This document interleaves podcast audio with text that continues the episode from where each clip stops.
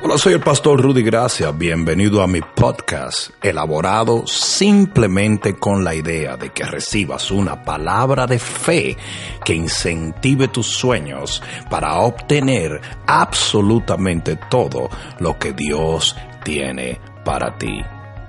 Por favor, y abre tu Biblia en el libro de Ezequiel capítulo 43.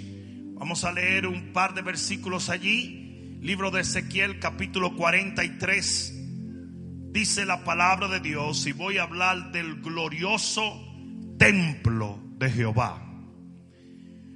Me llevó luego a la puerta, a la puerta que mira hacia el oriente. Y aquí la gloria del Dios de Israel. ¿Cuántos vienen buscando esa gloria? Que venía del oriente y su sonido era como el sonido de muchas aguas y la tierra resplandecía a causa de su gloria. Todo esto estaba pasando en el templo de Jehová. Y el aspecto de lo que vi era como una visión, como aquella visión que vi cuando vine para destruir la ciudad, y las visiones que eran como la visión que vi junto al río Quebar, y me postré sobre mi rostro. Le estaba aludiendo que no era un sueño, sino una visión de ojos abiertos, tangible. Era una manifestación de la gloria de Jehová que podía verse. Y dice aquí, y la gloria de Jehová, versículo 4, entró en la casa por la vía de la puerta que daba al oriente y me alzó el espíritu y me llevó al atrio interior y he aquí que la gloria de Jehová llenó la casa. Eso está demasiado delicioso para el paladar de nuestro espíritu. Aquí va de nuevo. He aquí la gloria de Jehová llenó la casa. Aquí te voy una tercera vez para que lo saborees. He aquí, la gloria de Jehová llenó la casa. Uh, aleluya. Pon la mano en tu corazón y dile, Padre mío, en el nombre de tu Hijo Jesús, vengo delante de tu presencia y te pido que en este día transformes mi vida por la misma presencia, a la misma imagen, en el nombre de Jesús. El que lo crea, diga amén y dale el mejor aplauso que le hayas dado al Señor en mucho tiempo.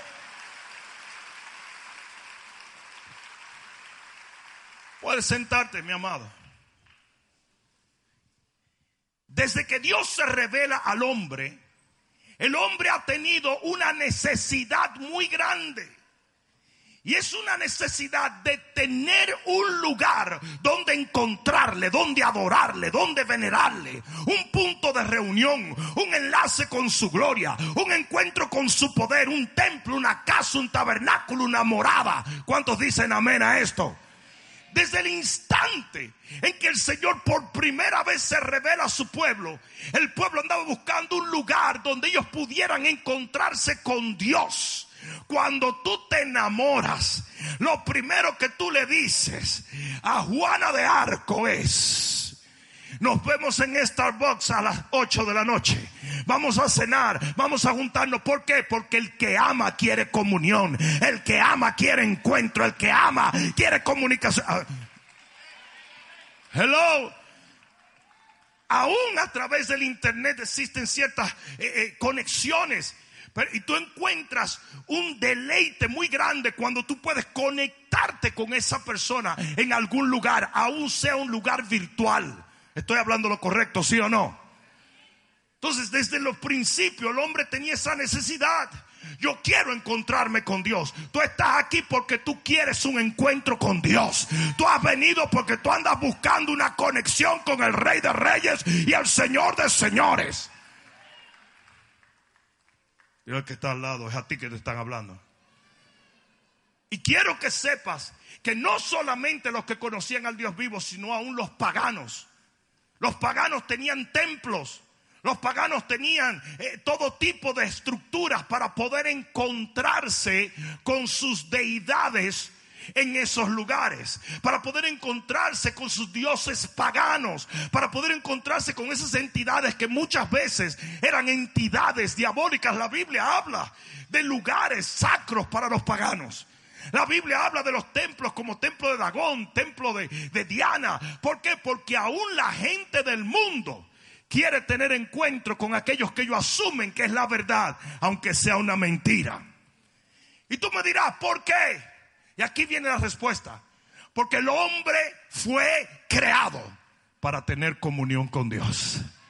Y eventualmente mi compadrito, cuando este cuerpo desaparezca, nosotros estaremos con el Señor por los siglos de los siglos. Y eso está metido en nuestro espíritu y no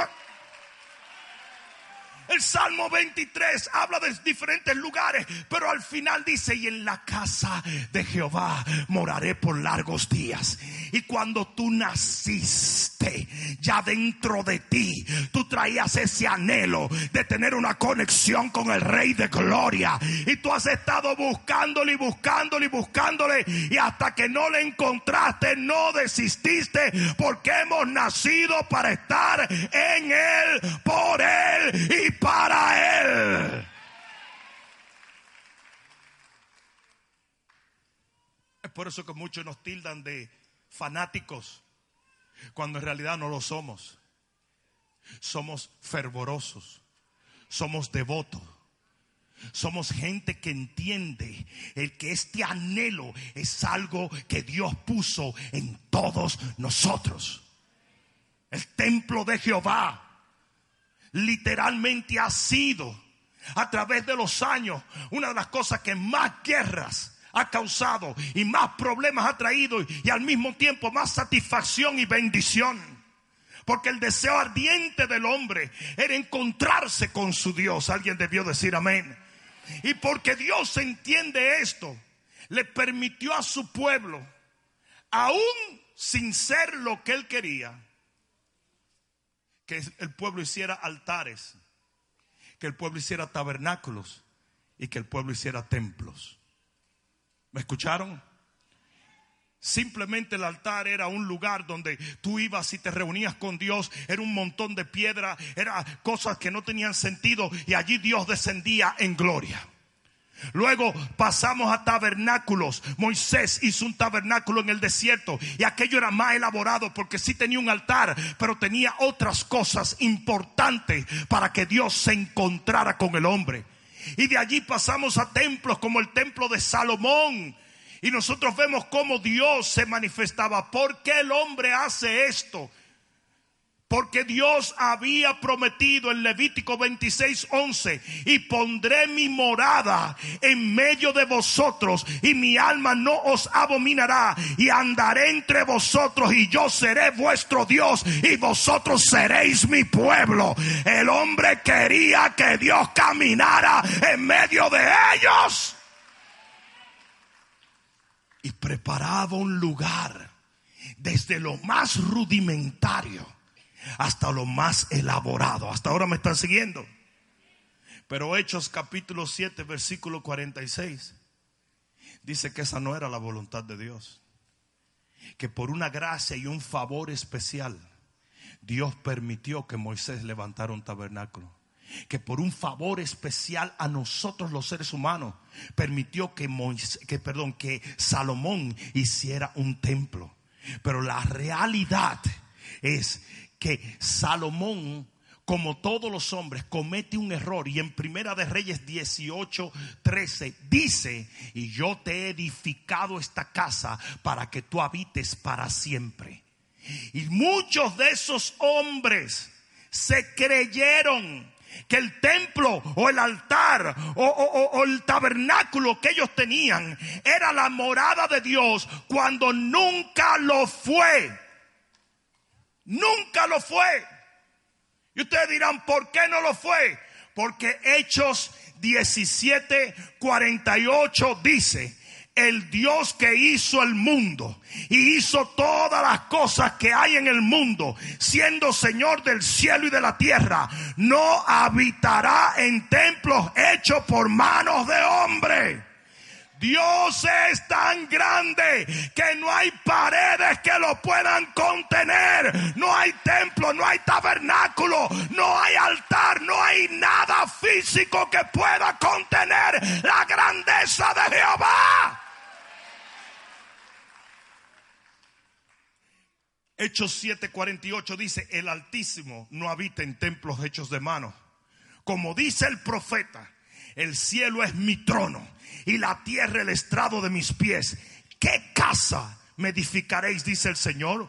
¿O cuál será el lugar de mi reposo? No hizo mi mano todas las cosas. La Biblia dice, dale un codazo que te lado, la Biblia dice que ni el universo puede contener la gloria de Jehová. Ah, no me oyeron, no me oyeron. Aquí va de nuevo. El universo no puede contener la gloria de Jehová. ¿Qué le hacía pensar a los hombres que podíamos levantar cuatro paredes o hacer un montículo de piedra o hacer una tienda en medio de un desierto y Dios habitaría allí para siempre?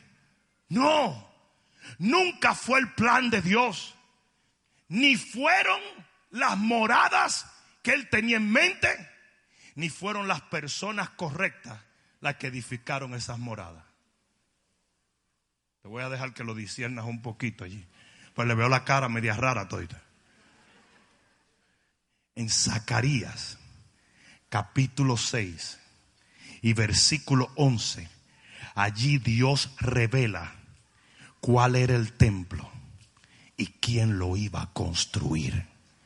Y el misterio que Salomón no entendió, el misterio que Moisés no comprendió, el misterio que, que, David mismo no comprendía, el misterio que todo el que levantó un altar como Abraham no entendía, se revela en Zacarías capítulo 6 versículo 11, donde dice, tomarás pues plata y oro y harás coronas y las pondrás en la cabeza del sumo sacerdote Josué, hijo de Josadac, y le hablarás diciendo, así ha hablado Jehová de los ejércitos. ¿Quién habló? Diciendo, he aquí el varón cuyo nombre es el renuevo, el cual brotará de sus raíces. Él edificará templo a Jehová. Ah, no, no, no, no, tú no me estás oyendo. Dice, y él edificará el templo de Jehová y él llevará gloria y se sentará y dominará en su trono y habrá sacerdote a su lado y consejo de paz entre ambos. Versículo 15. Y los que están lejos vendrán y ayudarán a edificar el templo de Jehová y conoceréis que Jehová de los ejércitos me ha enviado a vosotros y esto sucederá si oyereis obedientemente la voz de Jehová. Aquí es donde está. Hay un solo templo y hay un solo edificador. Su nombre es el renuevo. Y para que lo entienda, el renuevo es Jesús de Nazaret. Él es el único que puede edificar el templo, la morada, la casa, el tabernáculo, la iglesia de Jehová. Y si lo tienes en duda, allí busquen Isaías 53, 2, donde habla de Jesús proféticamente y le llama el renuevo. Solo el renuevo podía edificar el templo donde la gloria de Jehová descendiera. ¿Alguien entendió eso? Ahora, es por eso que cuando Jesús dice en Juan capítulo 2 y versículo 19, mira esto, Juan capítulo 2 y versículo 19, cuando Él dice lo que Él dice, ellos no lo entendieron hasta que Jesús resucita. Mira esto. Juan capítulo 2, versículo 19. Respondió Jesús y les dijo, destruid este templo. Y ellos están mirando el templo físico. Destruid este templo y en tres días yo lo levantaré. Dijeron luego los judíos, en 46 años fue edificado este templo y tú en tres días los levantarás. Qué bueno que ese día no había Facebook, porque hubieran dicho es un falso profeta, no sabe lo que está hablando. Herejía. Dice, Mas él hablaba del templo de qué? ¿De qué hablaba él? ¿De qué hablaba él? Del templo de su cuerpo. Por tanto, cuando resucitó de entre los muertos, sus discípulos se acordaron que había dicho y creyeron la escritura y la palabra que Jesús le había dicho. Eso es importante. El templo de Jehová iba a ser Jesús. Y cuando Él es levantado de los muertos, el templo de Jehová es levantado con Él. Lo que no pudo hacer Moisés, lo que no pudo construir David, lo que no tuvo el templo de Salomón, lo que no tuvieron los altares de Abraham, allí lo levantó Jesús en tres días, porque Él es el arquitecto, Él es el ingeniero, Él es la piedra angular, Él es... No, no, no, no.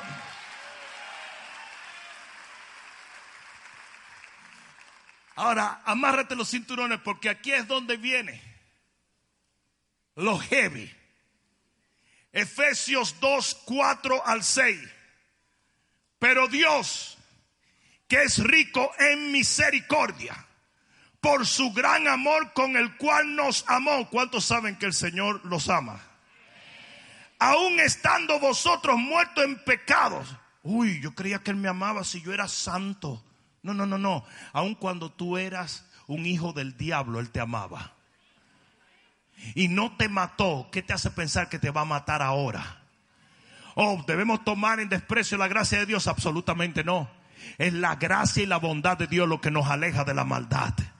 Es el saber que Él nos ama como somos, a pesar de nuestros errores, a pesar de nuestros tropiezos.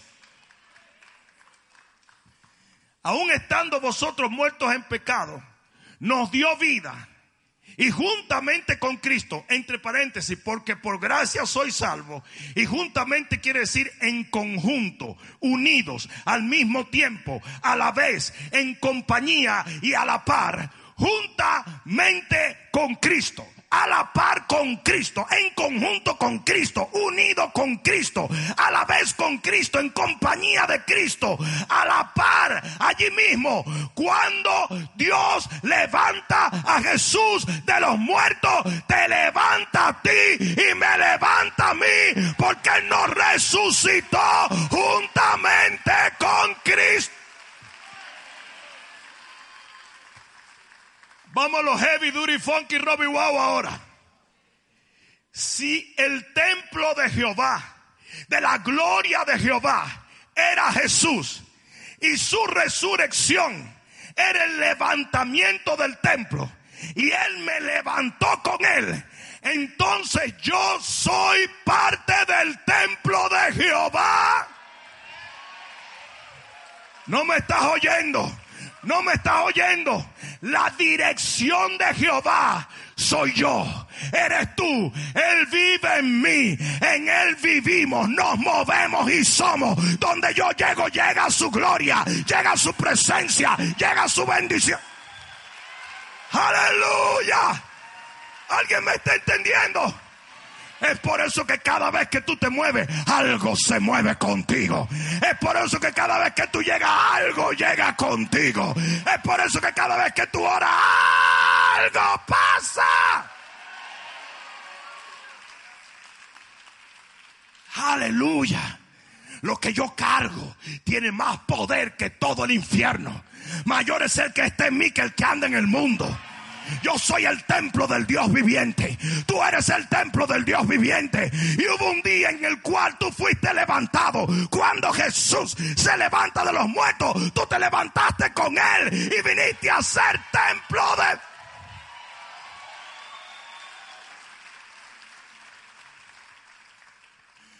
Cuando Jesús le dijo a sus discípulos, en el libro de Juan, capítulo 14, versículo 23, mi Padre y yo vendremos y haremos nuestra morada en ustedes.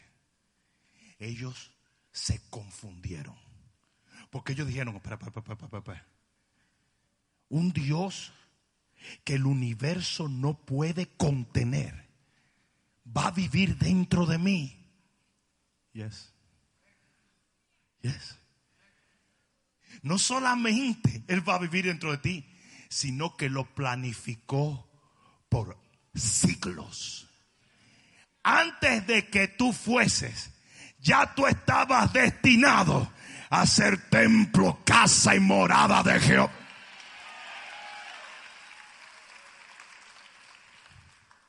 Primera de Corintios capítulo 6 versículo 19.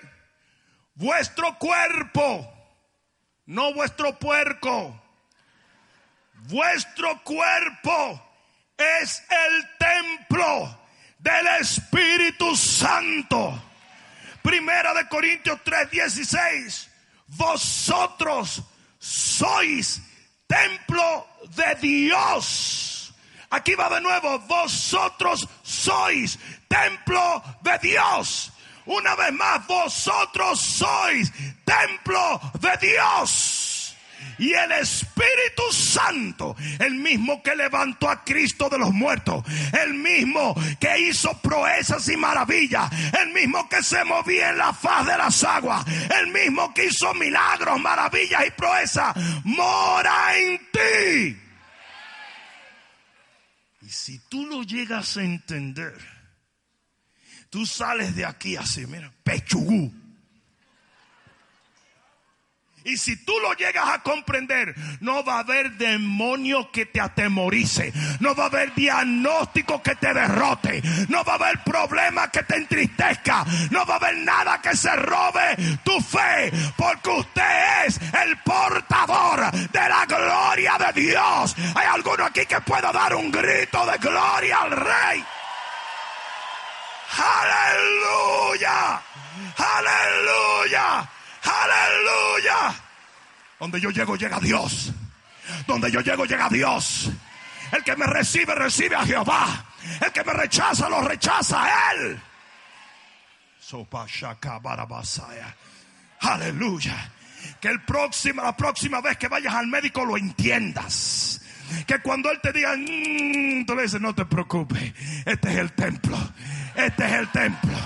Este es el templo. Este es el templo.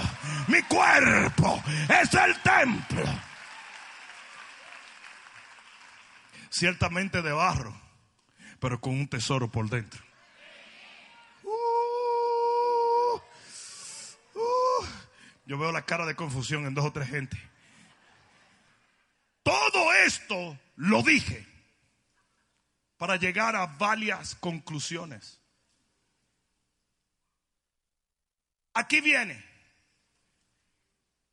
Si aquellos tabernáculos, si aquellos altares, si aquellos templos no eran los templos que podían contener toda la plenitud de la gloria de Dios, sino que fueron una sombra, un símbolo de nuestro cuerpo. Pero si aquellos tenían poder, ¿cuánto más nosotros?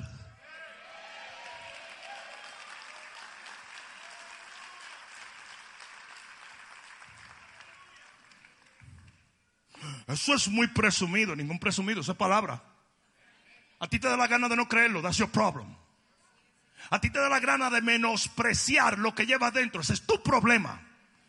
A ti te da la gana de decir eso es demasiado pomposo y acusar a Dios de haber perdido la cabeza. Ese es tu problema. Yo no sé tú, pero yo sé que soy templo del Espíritu Santo que soy la morada del Rey de Gloria, que soy la casa de Jehová, que soy el envase de su presencia. Si alguien va a decir amén, tiene que decir amén.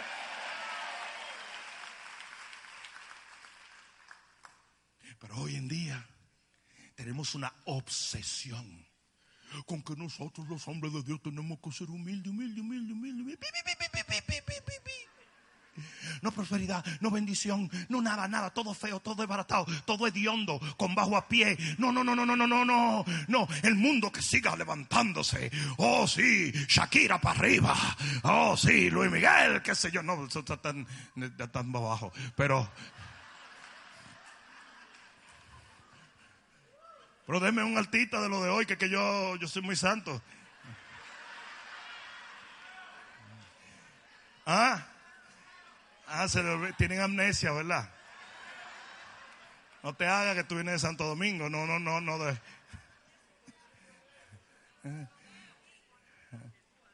Romeo. Romeo que canta como Julieta.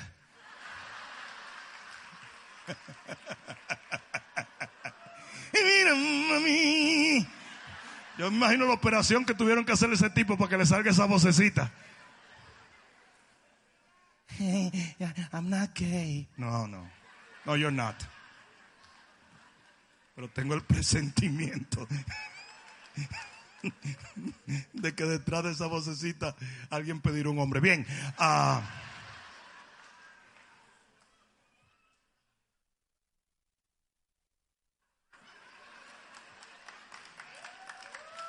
en mi opinión, usted tiene derecho a la suya.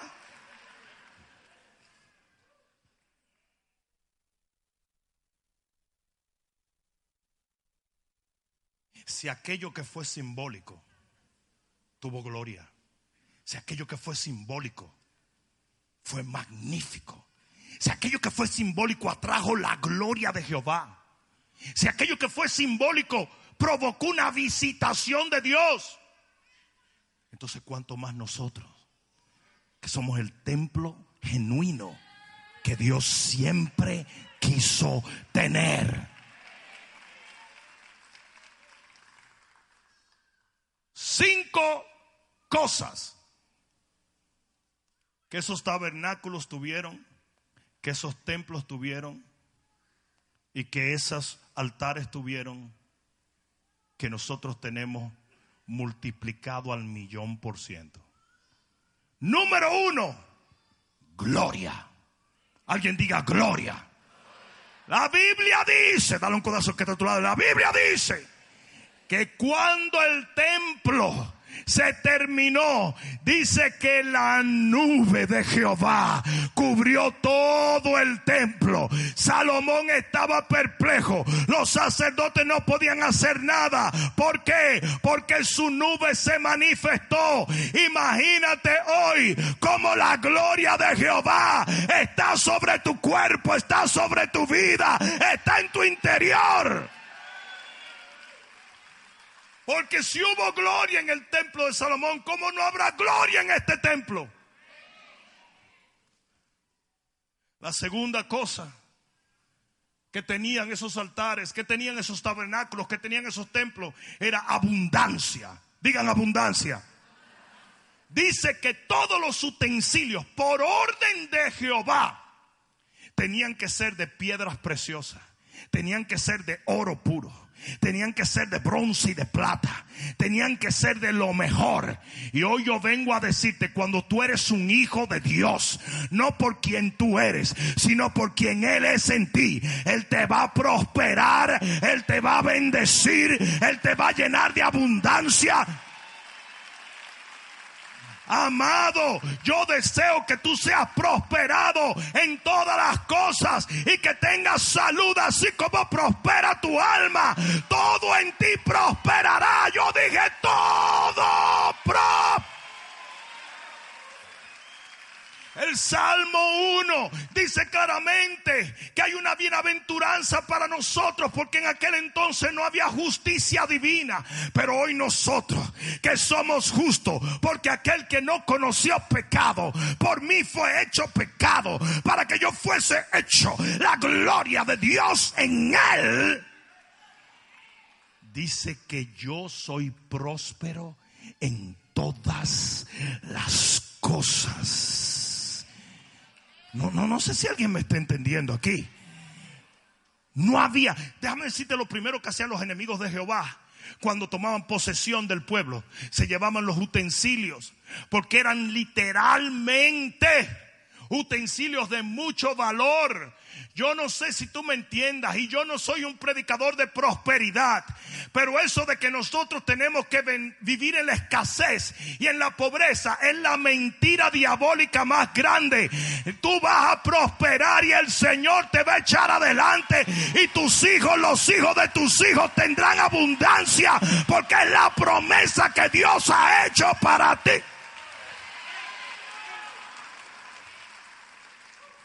Yo me hallo tan ridículo. La, déjeme decirle, yo me hallo ridículo la, la doctrina de prosperidad extrema, donde el evangelio es solo prosperidad. Pero me hallo todavía más ridículo la antiprosperidad. Ninguno de los dos extremos son reales. La palabra prosperar viene del hebreo evudu, que quiere decir tener a alguien mayor que tú ayudándote en el camino. Y yo no creo que Dios ande soltando millones de dólares, a menos que tu asignación sea ser millonario. Yo no creo que le ande dando millones de dólares, pero de que te prospera, te prospera. Él es Jehová Jireh, el Dios que provee. Él sabe multiplicar el aceite, multiplicar el vino. Cuando tú tienes un Dios que le dice a un tipo, ve y pesca, que te, va a salir oro en la boca del pescado ¿Qué, te parece? ¿Qué te parece? Y los cristianos tradicionales Jerusalén, qué bonita eres, calle de oro, mar de cristal, qué materialista es Dios. Jerusalén, qué bonita eres. La Biblia dice que Jesús se hizo pobre para que nosotros fuésemos ricos. Mira, mira la babosada, mira la babosada. Oh, él era pobre espiritualmente. Mentira. Él no era pobre espiritualmente porque un pobre, espiritualmente no levanta a los muertos, no sana a los enfermos. No. Esas son porquerías que la gente inventa cuando quiere ajustar doctrinas religiosas a su propia mentalidad y a su propia idea. Jesús nunca fue pobre espiritualmente. Él se hizo pobre físicamente para que tú fueses rico y en abundancia. Para que tú tuvieses para dar con liberalidad en todo. ¿Alguien entendió eso? La tercera cosa que tenían esos altares, esos templos y esos tabernáculos era comunión. Digan comunión.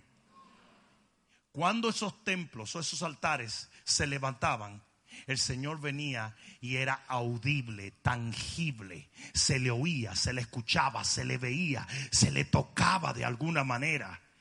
Y si eso es así, entonces quiere decir que nuestra comunión con Dios, por ser el templo, el tabernáculo, la casa y la morada de Jehová, es más cercana que en cualquier otra generación.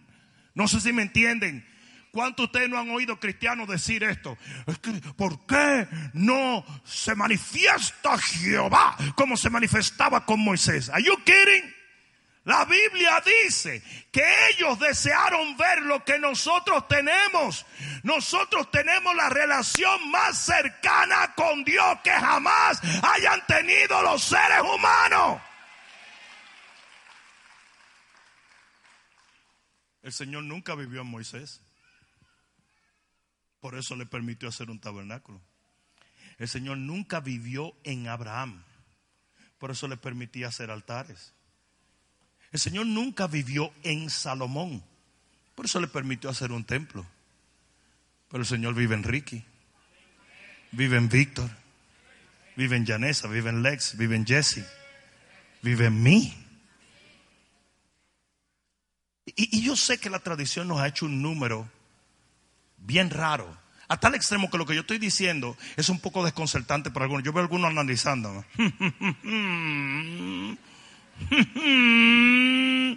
Esto lo consultaré con el pastor de la primera iglesia bautista anglicana de Hialeah.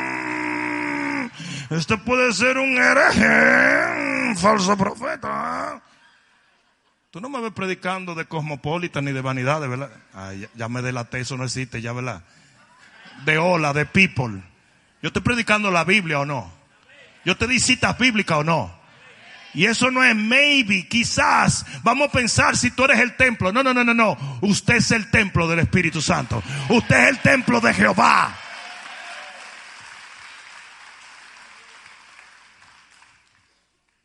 La cuarta cosa que esos tabernáculos, esos altares y esos templos tenían era santidad.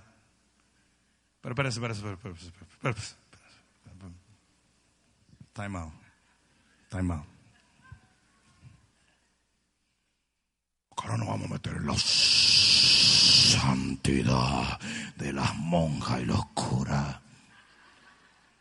No, mira esto.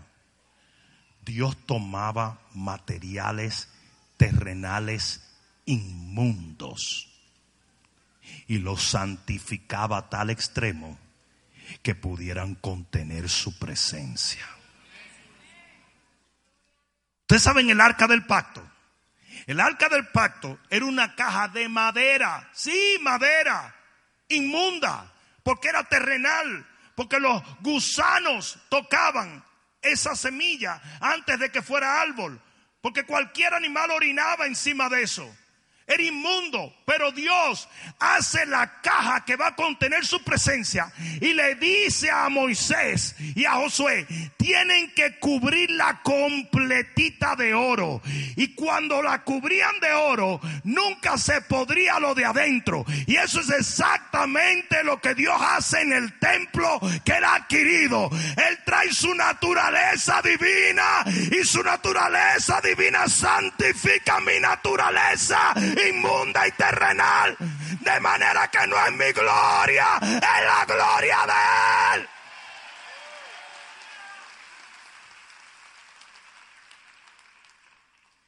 Una cosa es que tú llegues a este altar y de repente el Señor entre en tu vida y tú digas, voy a dejar el cigarrillo o voy a dejar. Nadie te dijo que lo dejara. Pero lo que pasa es cuando su naturaleza pura y divina entra en ti, tú quieres sacar todo lo inmundo. Otra cosa es que tú vayas a una iglesia religiosa y te digan, hijo del diablo, ese fuego que tú metes en tus pulmones se encenderá el día del juicio. Irás al infierno y la nicotina saldrá por los ojos, la nariz. Eso es mentira. Babosadas y disparate. ¿Usted cree que usted puede llegar al cielo por lo que usted hace? Es por lo que Cristo hizo en mí. Es su naturaleza la que cambia la mía. Es su naturaleza la que santifica la mía. Es su naturaleza la que me aparta del mal. Es su naturaleza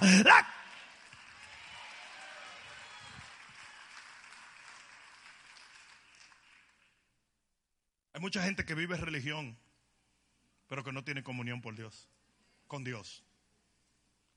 Mucha gente que predica religión. Ah, yo no te digo. Claro que tenemos que hacer un esfuerzo por alinearnos a lo que Dios está haciendo dentro de nosotros.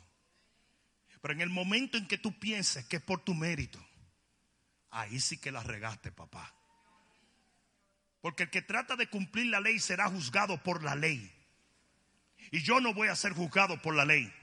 Yo voy a ser juzgado por la sangre gloriosa que redimió mi vida. Mi confianza. Ah, no me oíste. Mi confianza. Aquí va de nuevo. Mi confianza está en Él. ¿Sabe lo que era tomar piedras?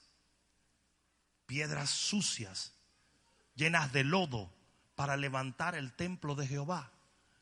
Eso era inmundo, señores. No me oyeron. Eso era inmundo. Pero Dios santifica esas piedras. Y si lo hizo con aquellos altares, y si lo hizo con aquellos templos, y si lo hizo con aquellos tabernáculos, ¿cómo no lo hará con tu esposo? ¿Cómo no lo hará con tus hijos? ¿Cómo no lo hará contigo? Óyeme bien, tú estás condenado a ser santificado. El Señor te va a cambiar, el Señor te va a transformar, Él va a hacer algo nuevo de tu vida. No, no, no, no, no, no, si alguien va a decir amén, que lo diga de una vez y por todas.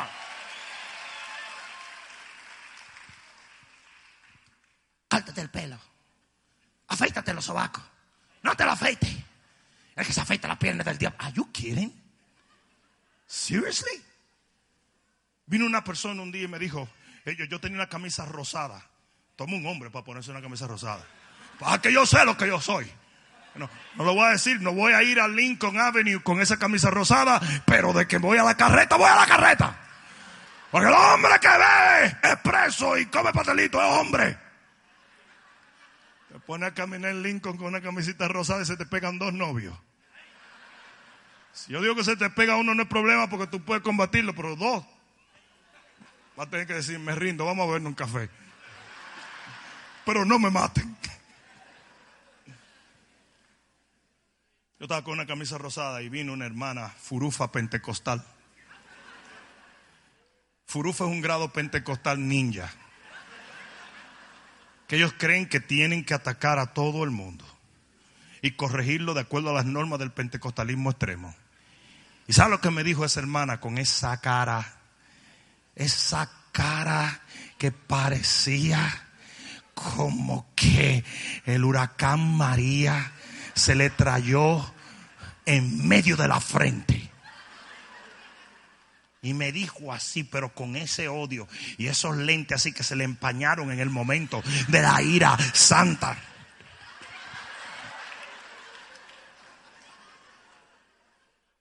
Me dijo, dice la Biblia.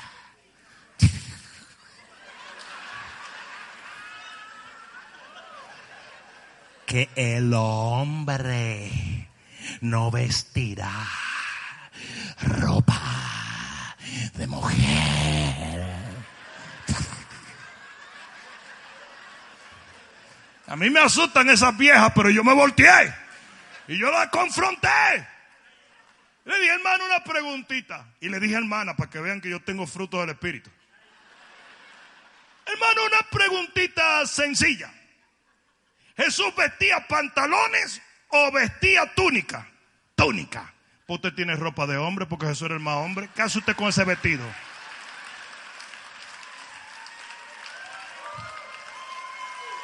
Dejó el café y los pastelitos. La serpiente antigua esa.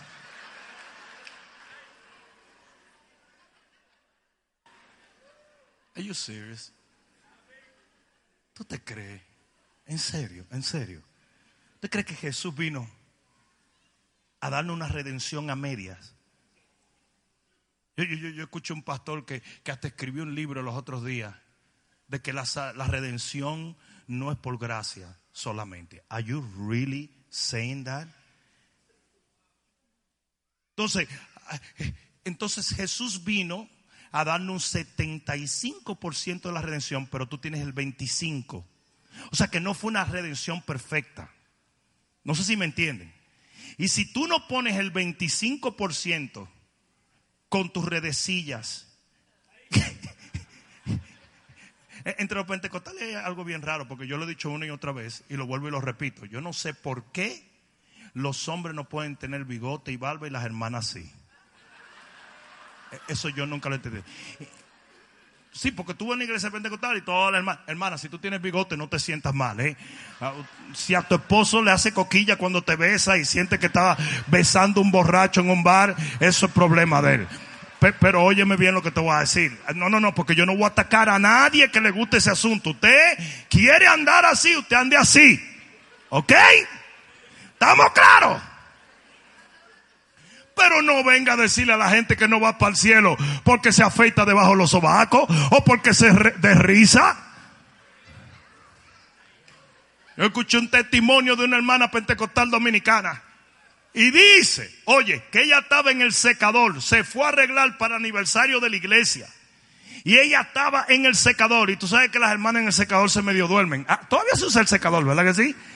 Con los rolos. Hermana, ¿cuánto sabes lo que son rolos y, y secador? Eso es como una cosa espacial. Es como que, es como una olla de presión para el pelo malo. ¿Tú entiendes? Porque toma como mucho calor, mucho calor para ahí. Bueno. Entonces dice la hermana, oye el testimonio. Aleluya. Yo vengo a testificar. Y tenía una greña que ni el gadareno en su buena. Aquello yo, yo, yo, yo me quedé frío. Y dice hermana, vengo a testificar.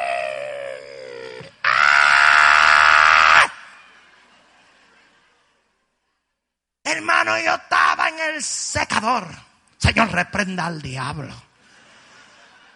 Y de repente me dormí un poquito y oí la voz. ¡Ay, tú oyes la voz! Y yo oigo la oigo la voz. La voz me dijo. Se llamaba Rebeca. Rebequenda, Rebequenda, no rolenda en la cabecenda. Y yo salí corriendo de allí. Nunca más lo rolo. Yo decía, por favor, eso no era Dios, eso era el diablo. Samuel saltaba en una piscina y quedaba seca la piscina.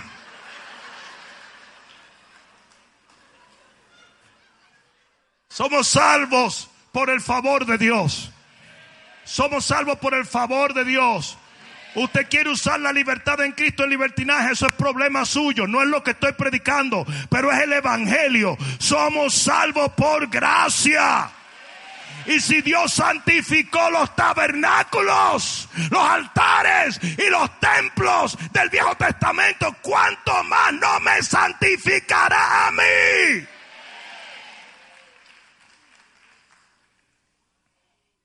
A la cantidad de gente ayunando y santificándose de que para recibir el Espíritu Santo. Seriously? Yo tengo una hermana, eh, una hermana en la fe, una señora que me dijo, yo duré. E, ella vino y me dijo, yo tengo 16 años en el Evangelio y no he recibido el bautismo del Espíritu Santo. Y cada vez que me estoy santificando en ayuno, alguien cocina algo y rompo mi bota. y no recibo el bautismo del Espíritu Santo. Yo le dije, hermana, déjame explicarte lo que es la gracia y el favor. Le expliqué lo que es la gracia y el favor, le impuse la mano y le cayó el Espíritu Santo que duró dos horas hablando en lengua.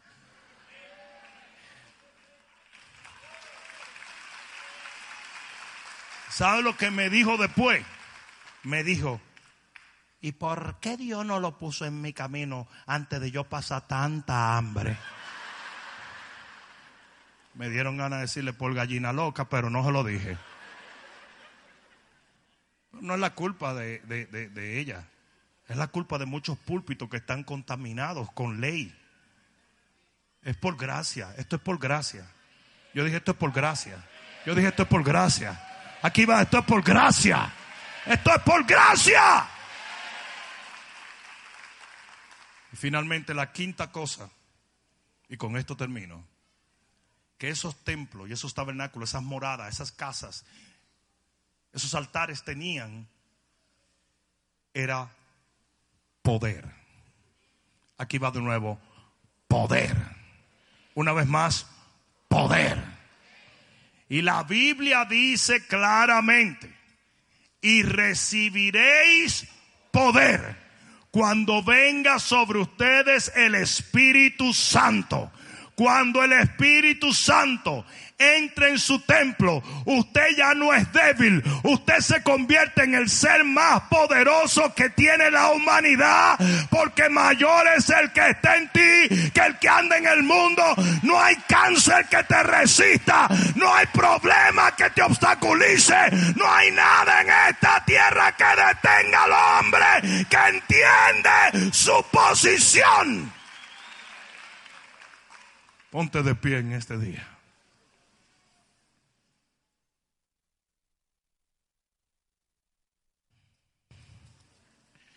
Yo voy a leer una escritura, o más bien a releer una escritura. Porque cuando la usé en el mensaje, no usé los signos de puntuación a propósito.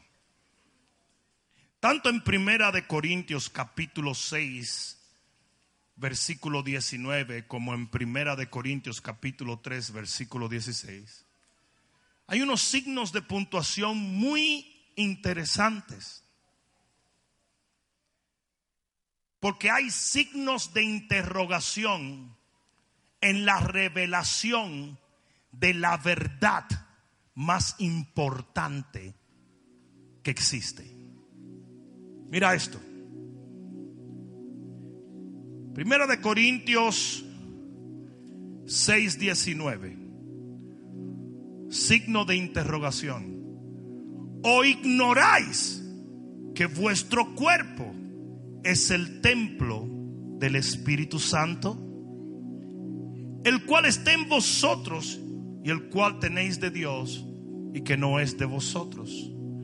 Porque habéis sido comprado por precio, glorificad pues a Dios en vuestro cuerpo y en vuestro espíritu, los cuales son de Dios. Quiero hacer énfasis en los signos de interrogación. ¿Ignoras que tu cuerpo es el, es, es el templo del Espíritu Santo? En primera de Corintios, capítulo 3 y versículo 16. Mira lo que dice. No sabéis, signo de interrogación, que sois templo de Dios y que el Espíritu de Dios mora en vosotros. ¿No sabéis eso? Es más, mira esto, que esta es la escritura que usan para decir que todo el que se suicida se va al infierno, que no es eso lo que Dios está diciendo, no es que te suicide, pero eso no es doctrina bíblica. Si alguno destruyese el templo de Dios, Dios le destruirá a él, porque el templo de Dios, el cual vosotros sois, es santo. Esa es la escritura con la cual se condena a todo el que tiene un familiar que cometió suicidio. Y lo que está diciendo el apóstol es que el que me toca a mí, él le da guiso.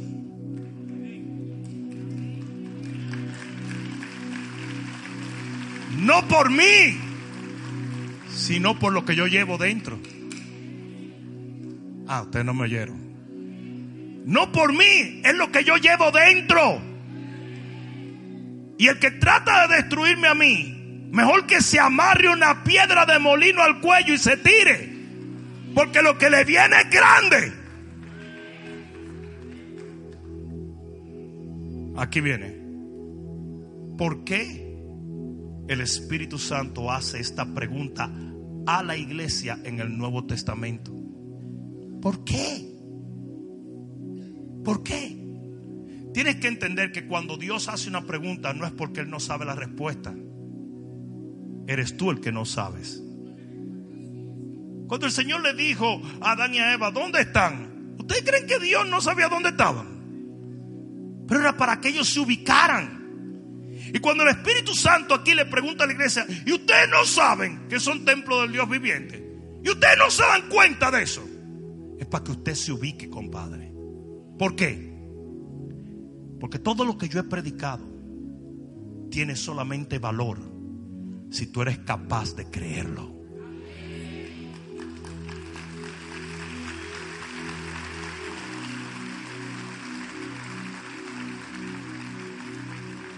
¿Sabe cómo procede la iglesia de Cristo? Como los discípulos que estaban en la barca. Que cuando vino la tormenta pensaron que se iban a hundir. Cuando una barca que tiene a Jesús no puede hundirse. Porque Jesús es más grande que el mar. Jesús es más grande que la ley de la gravedad. Pero por cuanto ellos no creían, andaban todos atemorizados. Y así anda un gran segmento de la iglesia de Cristo. Usted se siente débil cuando usted es más fuerte que cualquiera. Usted se siente desprovisto cuando Dios está proveyendo. Usted se siente perdido cuando el Señor lo está guiando. Usted se siente débil y usted no es débil. Y por eso el apóstol le pregunta, pero es que ustedes no se dan cuenta que ustedes son templos del Espíritu Santo. ¿Saben lo que una persona me preguntó? Y es una pregunta válida. Pastor, cuando tú te paras en una plataforma y hay 100 mil, 150 mil personas en una cruzada, ¿cómo puedes tú no temblar delante de algo así? Le dijo, es que tú no entiendes. Yo soy el templo de quien hace los milagros de quien hace las proezas. Yo soy el envase, yo soy la vasija, yo soy un vaso de barro, pero lo que yo cargo no a 150 mil, a, un millón de personas lo puede cambiar. Oye esto, cuando yo aprendí eso, cuando yo entendí esta verdad, fue que yo dejé de orar imponiendo las manos. No que está mal, Pero antes yo duraba hasta las 3 y 4 de la mañana orando por la gente. Una... Ya cuando no había más con que ungirlo, lo ungía con sal. Y yo que soy tan arreversado así, ya no me quedaba más voz. A las 3 de la mañana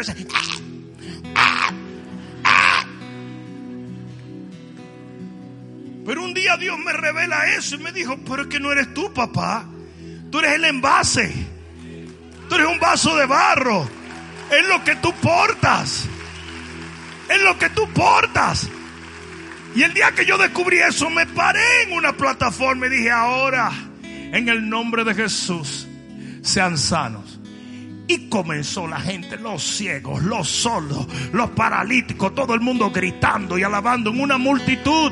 Porque no tiene que ver con el vaso, tiene que ver con el Señor del templo. Yo soy el templo, tú eres el templo. ¿Acaso no lo entiendes? ¿Acaso no lo sabes? No te amedrentes delante de las circunstancias. No le tengas miedo a los ríos, a los vientos. Tu casa está en la roca. Tu casa está en la roca. Tu casa está en la roca.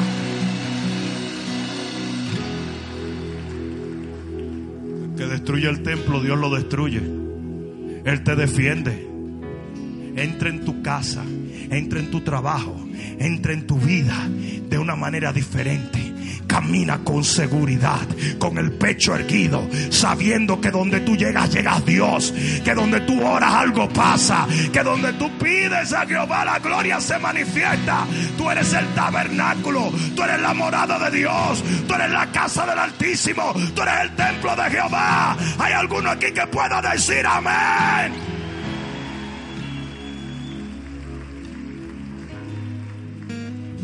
Lo que no entendió Salomón, lo que no entendió Abraham, lo que no entendió David, lo que no entendieron los profetas y los hombres de antaño, te lo reveló el Señor. Tú eres el templo del Dios viviente. Se lo vas a dar, dáselo fuerte. Acércate un momento. Aleluya. Levanta tus manos al cielo.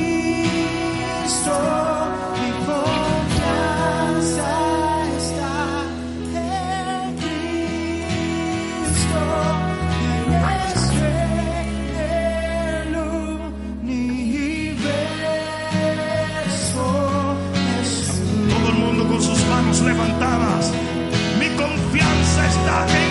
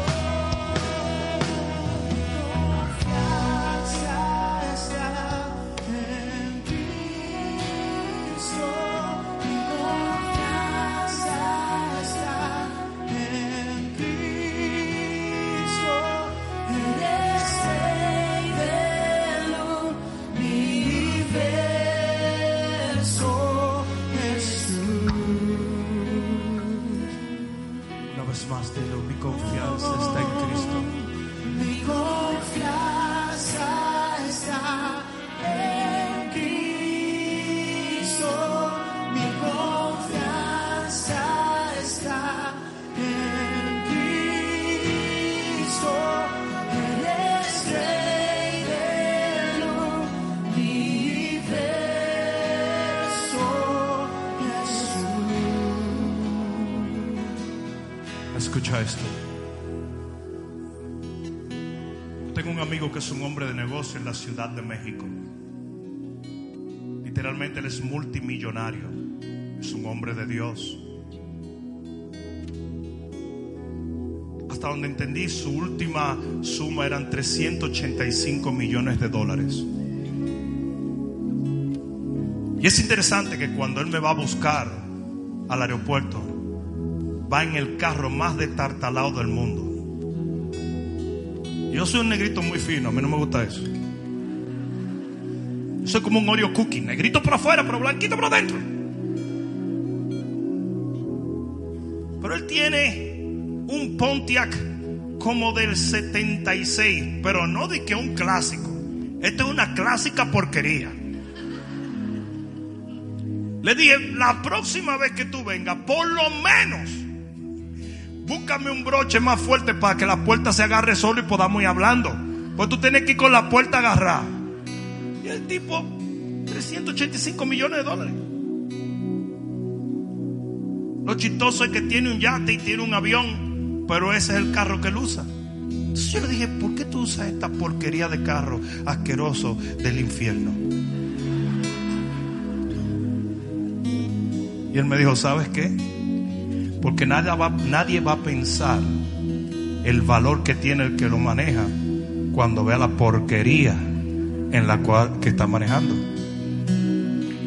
Dice, nunca me han asaltado.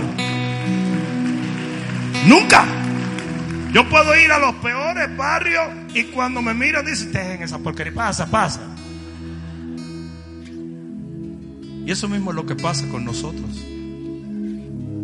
Dios puso ese tesoro tan glorioso que es su Espíritu Santo en vasos de barros, vasos que no tienen valor. Y aunque el hombre haga eso, óyeme bien, aunque el hombre nos mire y nos desprecie, porque dicen, es Pastor Rudy, dime tú. Es más, de la misma Ciudad de México yo iba saliendo y de repente se abalanzan como 100 personas y vienen Pastor Rudy en el aeropuerto. Pastor Rudy, y allá se usa mucho, fírmame, fírmame, fírmame, fírmame. Me trajeron libros, me trajeron- y una señora se acerca con una servilleta y dice, por favor, por favor, señor, para mi hijo. Y yo le firmo la servilleta. No me miren así, que eso se usa allá. Entonces yo le firmo que el Señor te bendiga, Pastor Rudy. Y la señora hace así, que Pastor Rudy, a mí me dijeron que era Sammy.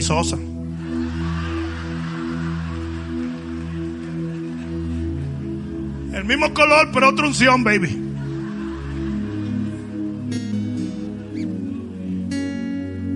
Salí de una conferencia en Chicago, llegamos a un restaurante y toda la gente de la conferencia estaba en el restaurante. Y cuando me paro en la puerta, todo el mundo comienza a aplaudir en un restaurante gigante que había. Y a mí me dio una vergüenza. Y unas cinco señoras que estaban en la mesa aquí de la esquina eran, eran señoras ya de edad y parece que hablaban muy alto, como que no le estaba funcionando el sistema auditivo. Y una dice: ¿Y quién es este? Y dice una, es uno de los Jackson Five.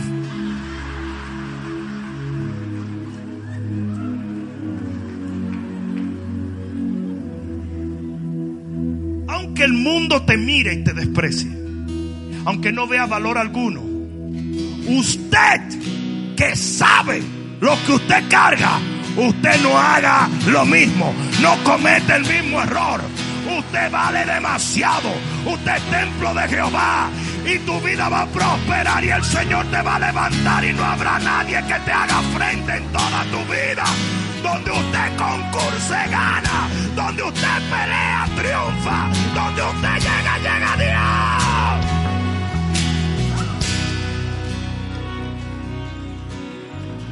Levanta tus manos al cielo. Usted va a salir de aquí entendiendo que usted es la envoltura de la gloria de Dios, que usted es el portador de su presencia, que usted está tan cargado de poder y de talento que no hay problema en su trabajo que lo pueda derrotar. No hay sueño que tú tengas que no se pueda cumplir. Cada recurso del universo está en ti. Eso no lo puede decir el hombre más sabio de la tierra. Eso no lo puede decir Bill Gates. Eso no lo puede decir absolutamente nadie. Solo el creyente. Solo el creyente. Solo el creyente. Porque cuando el odre se hace nuevo, entonces el vino puede entrar allí. Y ese eres tú. Un nuevo odre, un nuevo templo, el templo de Jehová. Levanta tus manos, Padre, en el nombre de Jesús.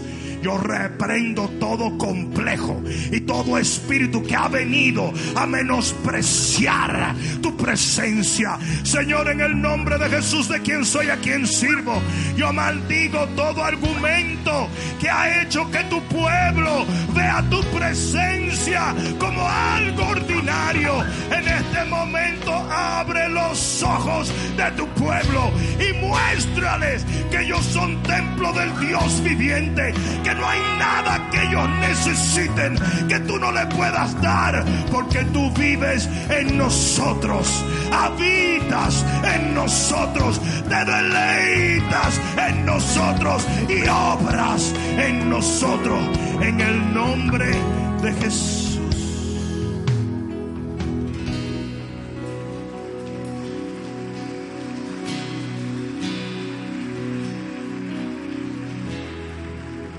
Termino con esto. Felipe cometió un error y le dijo a Jesús,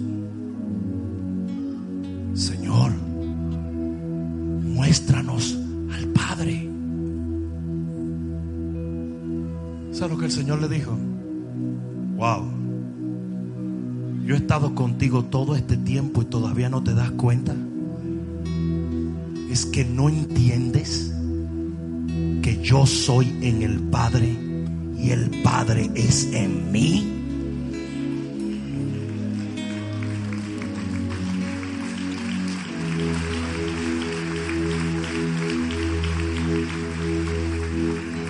Esa es la revelación. Tú eres en el Padre y el Padre es en ti. Y así vas a caminar entendiendo lo que la Biblia dice. En Él nos movemos, vivimos y somos.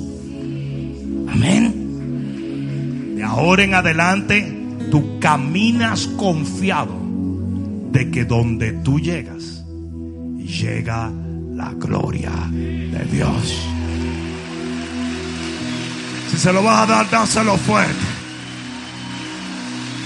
Vamos por un momento, levanta tu voz y dale gloria a Dios. Aleluya. Dale un abrazo a 20 personas y dile gloria a Dios. Eres el templo del Dios viviente. Que el Señor me los bendiga. Amén.